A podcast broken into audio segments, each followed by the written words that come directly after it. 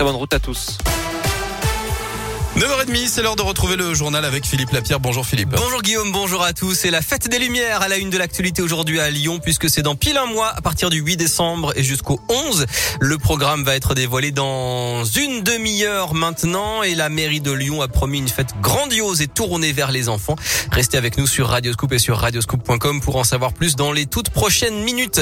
Dans l'actu, retour à l'école aujourd'hui après deux semaines de vacances. Les élèves de 39 départements dont l'un est l'Isère doivent remettre le masque qu'ils avaient pu enlever euh, avant les vacances. Dans le Rhône, pas de changement, ils ne l'avaient pas enlevé et doivent le garder. Emmanuel Macron sera demain à 20h à la télé pour faire un point sur la reprise de l'épidémie. Jour de grève aux urgences de Givor, la CGT appelle un rassemblement à 11h tout à l'heure pour dénoncer le manque de médecins qui conduit à la fermeture provisoire des urgences la nuit, euh, fermeture qui ne concerne pas les femmes enceintes. En France, un policier a été blessé à l'arme blanche ce matin près du commissariat de Cannes par un individu disant agir au nom du prophète. L'agresseur a été blessé par balle par un deuxième policier. Son pronostic vital est engagé.